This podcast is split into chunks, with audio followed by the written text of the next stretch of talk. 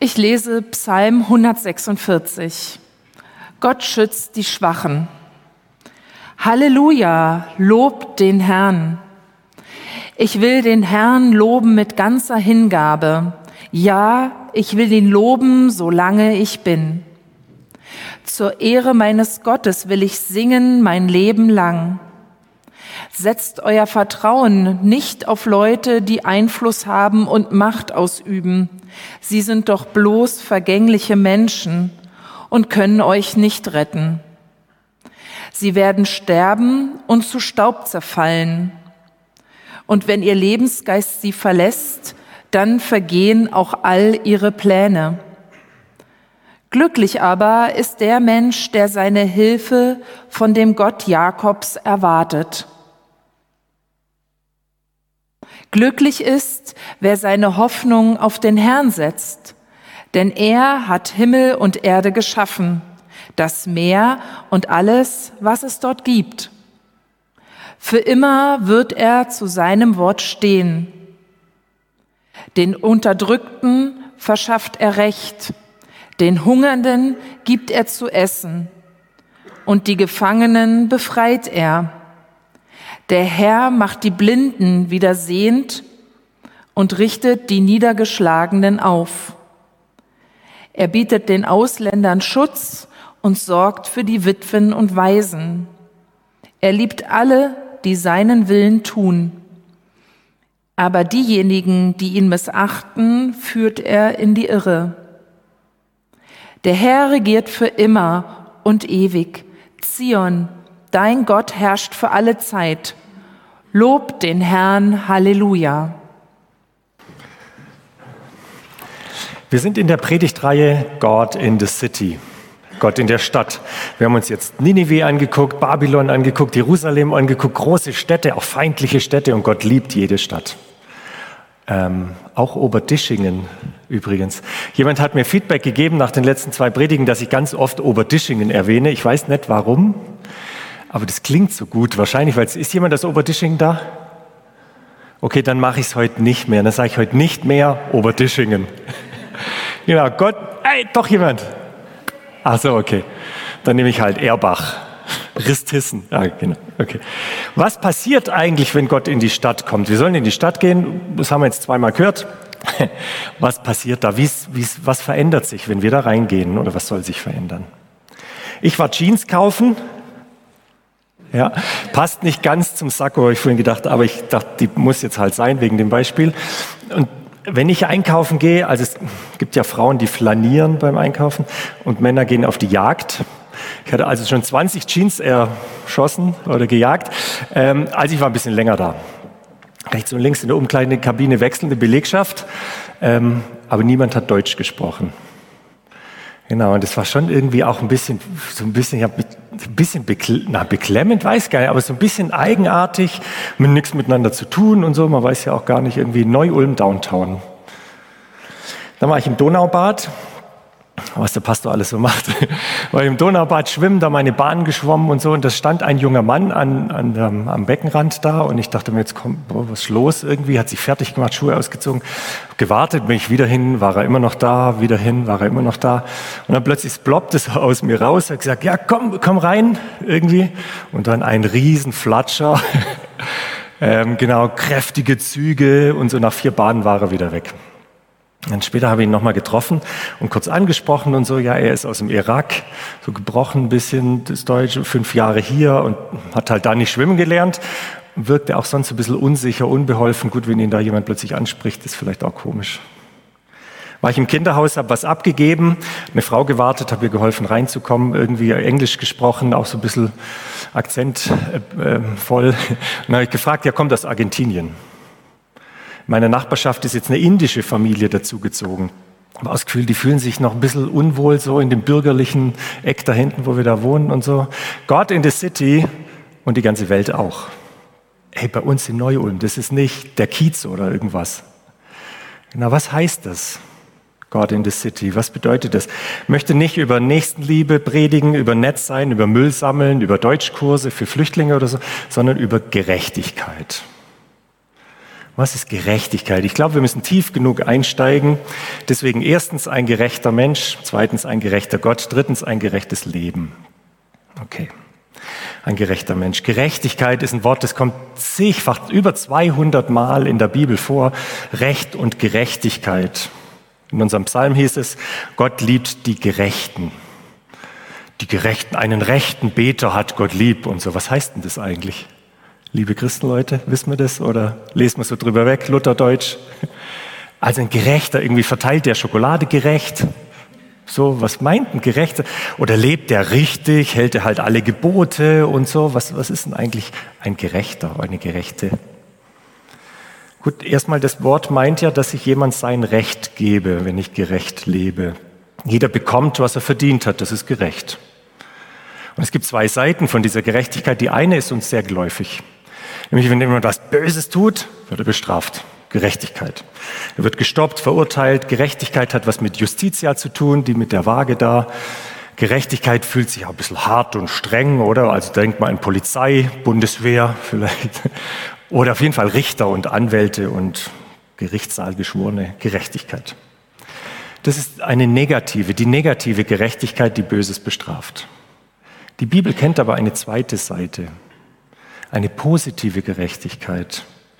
Dass Menschen, die leiden, unterdrückt werden oder arm sind, auch gerecht behandelt werden, ihr Recht bekommen. In Vers 7 in unserem Psalm hieß es, der Herr schafft Recht denen, die Gewalt leiden, der versorgt die Hungrigen. Gerechtigkeit meint also auch, dass Gefangene frei werden, dass Blinde wieder sehen können, dass Ausländer behütet werden. Gerecht in der Bibel, Gerechtigkeit in der Bibel ist nicht nur eine urteilende Gerechtigkeit, sondern auch eine schenkende, eine, eine barmherzige Gerechtigkeit, soziale Gerechtigkeit, könnte man sagen. God in the City heißt also, diese Gerechtigkeit Gottes, die negative und die positive, in die Stadt zu bringen, in dein Dorf, in Ristissen zu leben. Öpfingen wollte ich auch mal sagen. Yes, ich habe dran gedacht. okay. Ähm, der Alttestamentler Nicholas Wolterstorff spricht von dem Quartett der Rechtlosen im Alten Testament. Die werden oft in einem Atemzug genannt. Da gibt es die Witwen. Wer ohne Mann war, war ohne soziale Versorgung oder finanzielle Versorgung.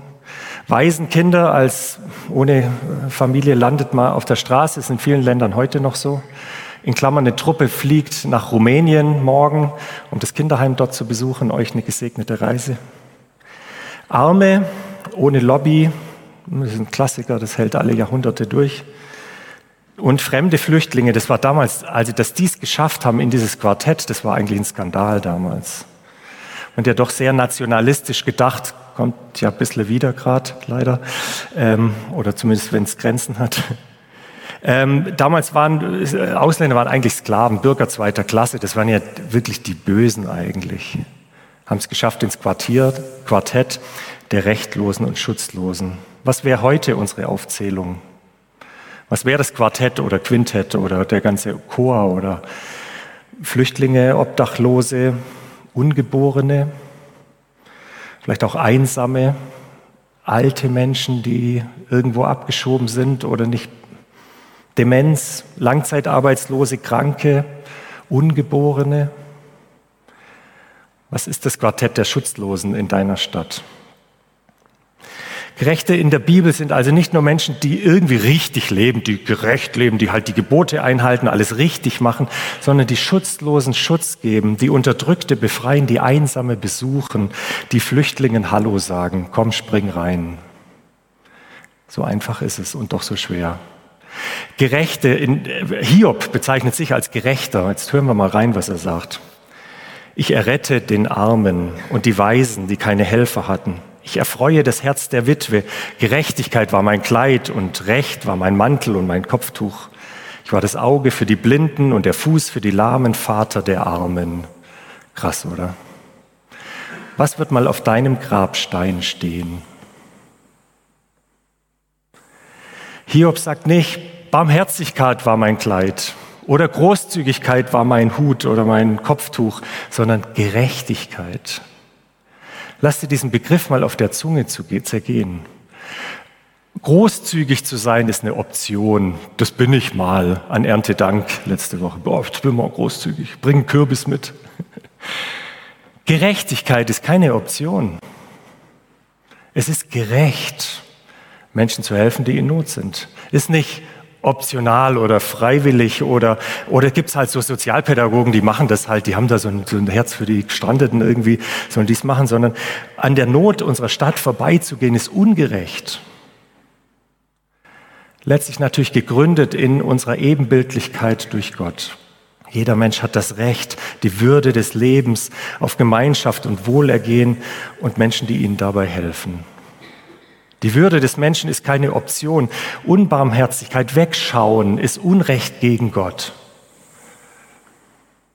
Nicht, genau, mit dieser Dramatik beschreibt die Bibel soziale Hilfe. Also deswegen die Frage an uns, an dich, welche Menschen leben in deiner Nachbarschaft? Und es beginnt beim Grüßen auf der Straße, beim Smalltalk, wenn man ins Auto steigt oder die Einkäufe zurückträgt, ob in der Glacier-Galerie oder bei dir in der Hauseinfahrt einen, ein, bisschen, ein kurzes Lächeln, ein kurzes Öffnen. Warum?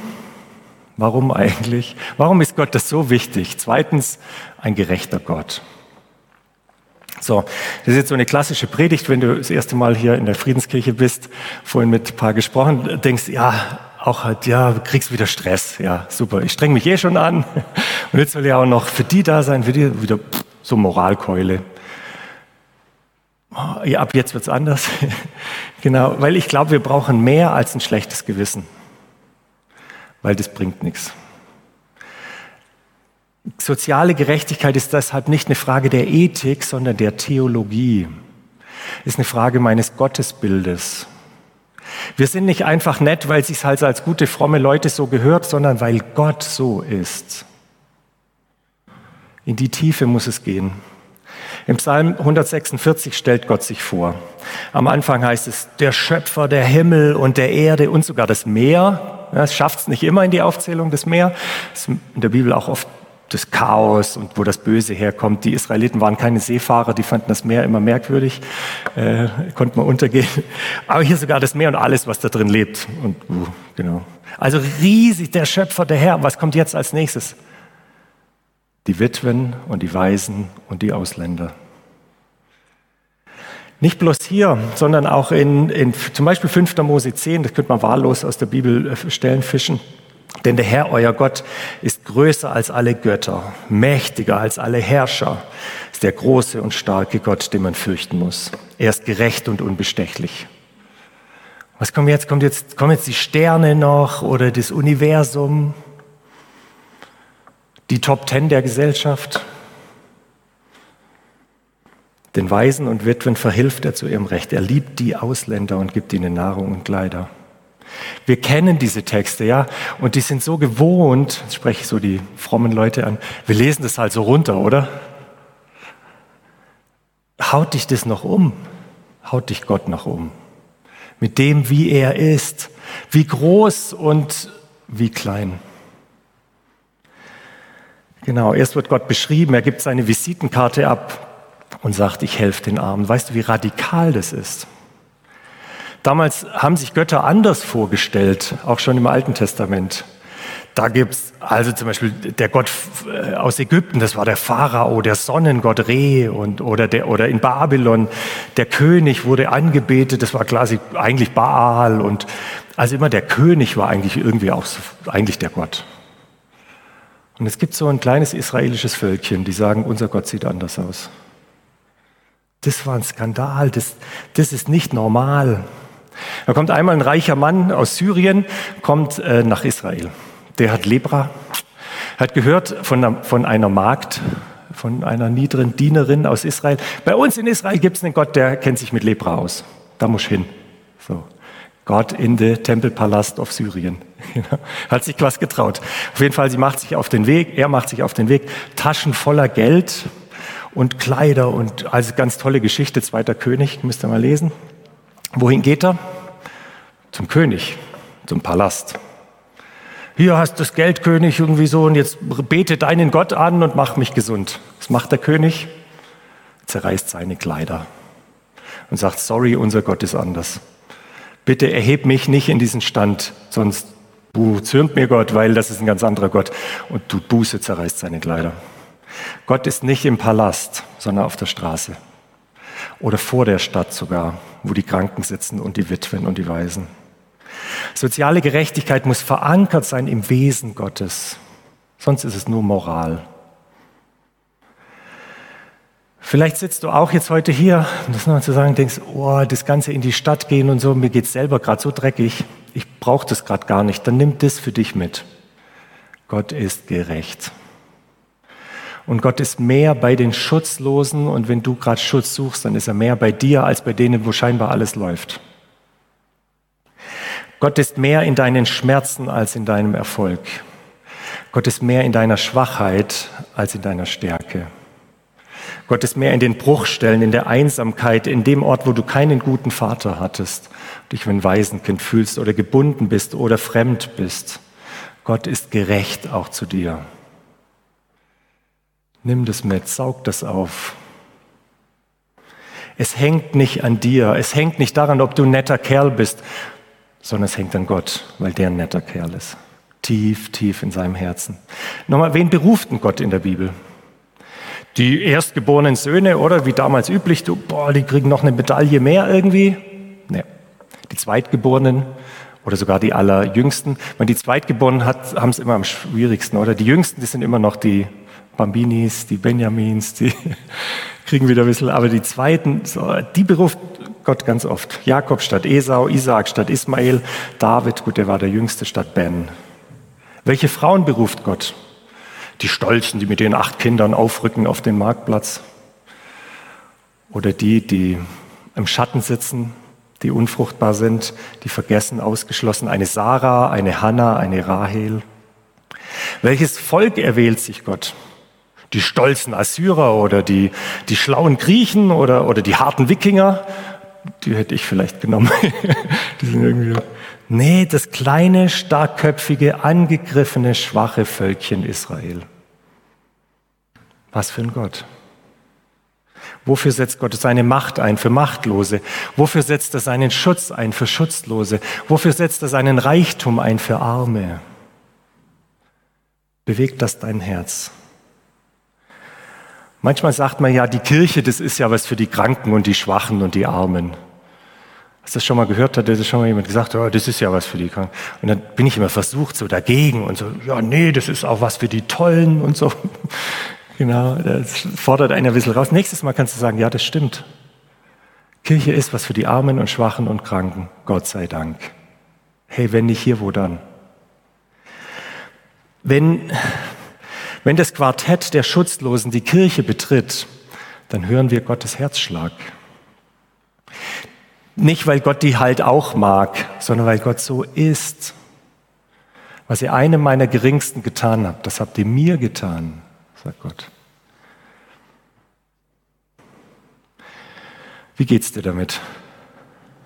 Den Armen helfen, was geben, Weiß nicht genau. Es gibt ja so Sprüche, die uns helfen, mit diesem Thema ein bisschen auf Distanz zu bleiben. Es gibt so, so Abwehrdinge, die, die gehen uns also die sind doch selber schuld, zum Beispiel. Die sind doch selber schuld. Ja, genau. Aber wer von euch ohne Schuld ist, wer für den ersten Stein. Und wer von euch erkennt, ja, ich bin auch selber schuld, der werft den ersten Euro oder ein Lächeln. Ein zweiter Satz ist, mein Geld gehört mir. Also ich habe hier hart gearbeitet, ich gehe jeden Tag zur Arbeit, also mein Geld gehört mir. So höre ich da hinten bei uns manchmal.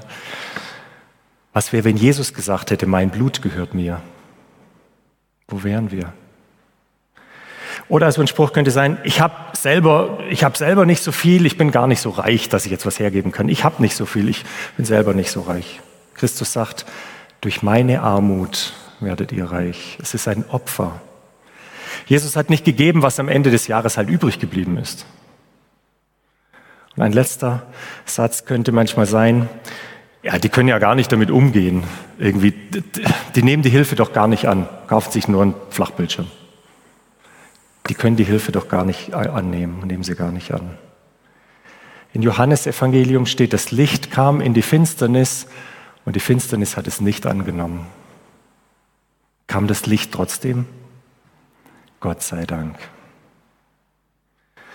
Ist das Gerechtigkeit? Ja, das ist Gottes Gerechtigkeit, weil es sein Wesen ist. Das darf uns bewegen. Und jetzt zweitens wird es praktisch, ein bisschen konkreter noch, weil so, wenn ich das, wie lebe ich das? Wie, wie komme ich, wie kriege ich ein weiches Herz für Menschen? Drittens, wie ein gerechtes Leben. Nur zu meckern über die da oben, über unser Sozialsystem oder irgendeinen Minister und so, das muss man auch mal machen. Aber was, gibt, was bringt mir wirklich selber ein weiches Herz? Und unser Psalm gibt uns da was vor. Ein weiches Herz bringt dir Anbetung. Das ist der Weg. Am Anfang unseres Psalms heißt es, Halleluja, lob den Herrn. Ich will den Herrn loben mit ganzer Hingabe. Ja, ich will ihn loben, solange ich bin. Was wir anbeten, das verändert uns. Was wir anbeten, verändert unser Herz, verändert meine Gefühle, mein Verhalten, meine Wünsche. Was, was du anbetest, macht dir keinen Druck, sondern Freude. Beispiel, wenn du, wenn du Autos anbetest. Ja, nur so als Beispiel. Dann hast du irgendwann abonnierst du so ein Automagazin. Ja, und das, das ist nicht schlimm. Das, wenn das Geld kostet, das ist ja nicht schlimm, weil also du freust dich, liegt auf Toilette, irgendwie, hab Zeit, alles. Wenn du Autos anbietest, hast du irgendwann Bettwäsche, auf dem Autos sind. Spätestens deine Frau schenkt dir das dann irgendwann zum 50. Also Kinder machen das ja so, ja, die sind dann ein Auto. Ja, gibt ja auch Filme dazu. Wir Erwachsene machen es ein bisschen subtiler. Aber am liebsten wären wir auch ein Auto. Oder ein Dinosaurier oder was, was wir halt so anbeten, was so, boah, ja, das, was du anbetest, das verändert dich. Was du anbetest, prägt dein Herz. Wenn du den gerechten Gott anbetest, wie hier im Psalm, Herr, du machst Gefangene frei, Herr, du besuchst die Einsamen, Herr, du behütest die Fremden, Herr, du versorgst Kinder ohne Eltern, Herr, du bist ein gerechter Gott, verändert das dein Herz. Ich habe noch ein Beispiel, wie, wie, wo man das so sehen kann, nämlich im Kino. Ja, also zeigt mir, wie die Leute aus dem Film rauskommen und ich sag dir, was für ein Film das war. Also entweder so ganz zittrig, dann war es ein Horror oder, oder so, dann war es ein James Bond oder ganz kuschelig, dann war es eine Romanze. Was wir anbeten, das prägt uns. Achte auf das, was du in dich reinstopfst. Und manchmal müssen wir unser Herz mal wieder wachrütteln. Lobe den Herrn, meine Seele, steht ganz oft an, an, am Anfang der Psalmen. Wir brauchen so einen Start manchmal wieder. In Klammer heute Abend, kein Tatort. Ja, der, ist, der ist eh nicht gut, hab gegoogelt. Geht um Exorzismus und oh, irgendwie Lobpreisabend. Ja, heute Abend.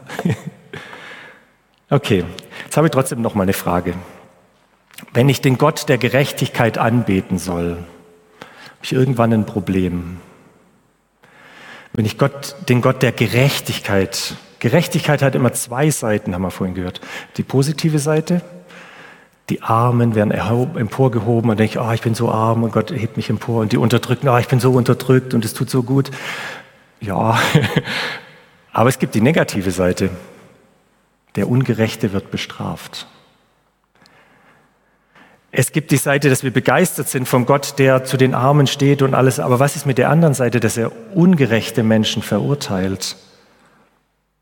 Wie um alles in der Welt kann ich einen Gott der Gerechtigkeit anbeten, wenn ich auf mein Leben schaue? In der Bergpredigt steht ganz viel, wie wir gerecht leben sollen. Und Jesus fängt an. Als erstes sagt er, du sollst nicht töten. Yes, schaffe ich. ich bin safe. Genau. Ah, Jesus bohrt nach. Ich aber sage euch, wenn Jesus so anfängt, ist es immer gefährlich. Ich aber sage euch, wer auf einen Bruder zornig ist, gehört vor Gericht. Wer war schon mal zornig? Weiter geht's. Jesus sagt, wer schon einmal zu einem Bruder, du Dummkopf, gesagt hat, gehört vor den Hohen Rat. Genau. Wer hat schon mal andere beleidigt? Ich gucke nicht hin. Und als ob das nicht schon reichen würde, macht Jesus noch ein, setzt er noch einen drauf. Wer zu ihm sagt, du törichter Mensch, ist jetzt wieder so Lutherdeutsch. Das Wort, was da steht, ist eigentlich du leichter Mensch, also du Mensch, den ich ignoriere, du Nichts, den ich übersehe. Genau, wer zu ihm sagt, du Mensch, den ich ignoriere, ich nehme dich gar nicht wahr, gehört ins Feuer der Hölle. Oh mein Gott. Merkt ihr was? Also wir leben, allein wenn ich Menschen ignoriere, denen es nicht gut geht, lade ich Ungerechtigkeit auf mich. Nur zu sagen, ja, ich tue denen ja nichts, das reicht überhaupt nicht. Ich liebe meine Nachbarn nicht so, wie sie es verdient hätten. Ich rede nicht so freundlich mit anstrengenden Menschen, wie es Gott gedacht hat und wie sie es wert sind, oder? Und ich verschließe die Augen vor der irakischen Familie, die eine Wohnung sucht und überall abgelehnt wird. Vielleicht machst du das alles, ich krieg's nicht so richtig hin. Lebst du gerecht? Wie um alles in der Welt können wir eine Gerechtigkeit der Gott, einen Gott der Gerechtigkeit anbeten. Erbarmen mit den Armen, aber auch Gericht über die Schuldigung, beides. Nur die positive Seite der Gerechtigkeit Gottes anzubeten, wäre billige Gnade. Also wie, wie kann ich es machen? Und jetzt kommt wie. Als Jesus Christus seine Antrittspredigt gehalten hat in Nazareth, bekommt er die Tora-Rolle übergeben und sagt so, lies uns was vor. Durfte man damals, durfte man aufstehen und aus der Tora was vorlesen. Und das ist ziemlich lang. Jesus weiß, was er tut. Er geht auf eine spezielle Stelle. Jesaja 61, 1 bis 2. Und er liest das nicht umsonst, sondern er liest diesen Text, wo es von einem Messias heißt, der genau das alles macht, nämlich den Armen gute Nachricht bringt, den Gefangenen Freiheit bringt, den Zerschlagenen, dass sie frei sein sollen. Wir kennen langsam die Aufzählung, sind wir wieder ähm, und zu verkündigen das Gnadenjahr Gottes. Ihr seht das da. Und dann kommt plötzlich und einen Tag der Vergeltung Gottes. Ja klar, Gerechtigkeit ist beides. Positive Gerechtigkeit und verurteilende Gerechtigkeit. Muss ja beides sein, sonst ist nicht gerecht, oder? Also Gnade für Unterdrücker und gerecht für, äh, anders, Gnade für Unterdrückte und gerecht für Unterdrücker. Jesus nimmt diese Rolle und fängt an zu lesen diese Auflistung mit den Armen und Unterdrückten und Zerschlagenen. Und rat mal, was dann passiert. Er kommt zu der Stelle mit dem Tag der Gnade, mit dem Ja der Gnade und stoppt. Mitten im Vers. Das ist nicht, dass er jetzt eine andere Tora-Rolle hätte nehmen müssen und die hat gerade keiner gefunden oder so. Aber dieser Satz mit dem, das, mit dem Ja der Vergeltung, mit dem Tag der Vergeltung liest er nicht. Es lohnt sich ordentlich Bibel zu lesen. Warum macht er denn? Warum hört er da auf? Gut, wenn Jesus Pastor wäre, dann könnte ich dir sagen, warum? Weil man das nicht so gern vorliest. Es gibt ja so schöne Psalmen, ja, und vorne total schön, am Ende werden die auch wieder total schön. Dazwischen kommt so Blut und Rache und Gerechtigkeit und mm.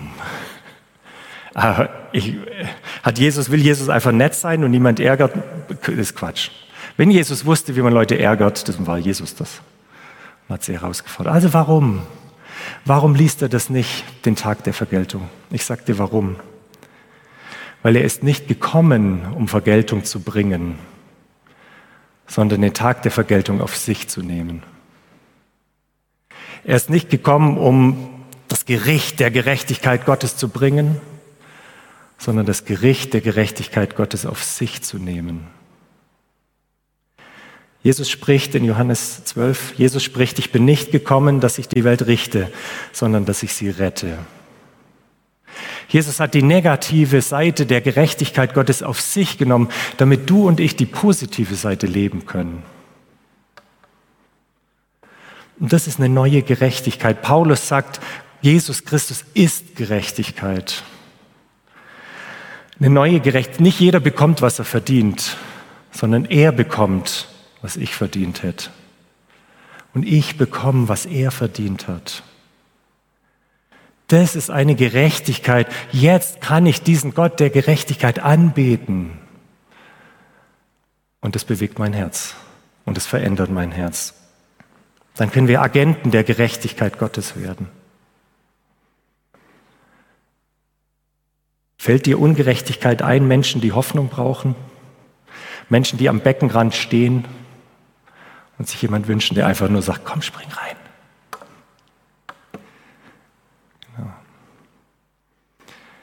Vielleicht als letztes noch, warum sollen wir Christen das? Man könnte sagen, ach, es gibt so viele Wohlfahrtsverbände, es gibt so viele Sozialvereine, es gibt so viel, warum sollen wir das auch machen? Weil wir was haben, weil wir das Kraft, die Kraft der Auferstehung haben. Ist dir schon mal aufgefallen, dass so sozial, so aktive Menschen, die sich stark für Gerechtigkeit einsetzen, dass die auch manchmal hart werden? Dass die manchmal verbittert werden, also, oder ein bisschen selbstgerecht oder stolz oder so ein bisschen unangenehm, die immer so, also, prominentes Beispiel, Greta Thunberg, how dare you? Ich meine, es war mal gut, dass man auf den Putz gehauen hat. Aber da kann, komm, ich, das arme Mädel, ich will da jetzt nichts sagen, gell, aber ich, Kommunismus. Die wollten äh, Wohlstand bringen in diese Welt und zum Schluss zetteln sie Bürgerkriege an. Nur stark zu sein für Gerechtigkeit kann manchmal hart werden, stolz und andere verurteilen und sogar böse werden. Das Evangelium ist die einzige Kraft, die dir erlaubt, gleichzeitig diese Welt zu lieben und nicht selber stolz dabei zu werden. Oder viele Sozialarbeitende, die dann irgendwann zynisch werden oder verbittern, weil doch alles nichts bringt. Das Evangelium ist die einzige Kraft, die dir diese Liebe erhält, weil am Kreuz siehst du, wie wichtig Gott Gerechtigkeit ist. Er gibt seinen Sohn. Und zweitens siehst du aber auch, ich bin auch nicht besser. Du siehst auch, dass er eigentlich das trägt, was du verdient hättest. Und das hält dein Herz weich. Auch wenn es frustrierend ist, mit Menschen zusammenarbeiten. Auch wenn andere nicht so mitziehen, wie du es dir wünschst. Dein Herz bleibt weich und das ist die Ressource. Der Balanceakt. Jesus macht dich heiß für Unterdrückte und macht dich gnädig für die, die unterdrücken. Das Evangelium hat die Kraft, die Welt zu verändern. God in the city. Bist du bereit? Ich würde gern beten.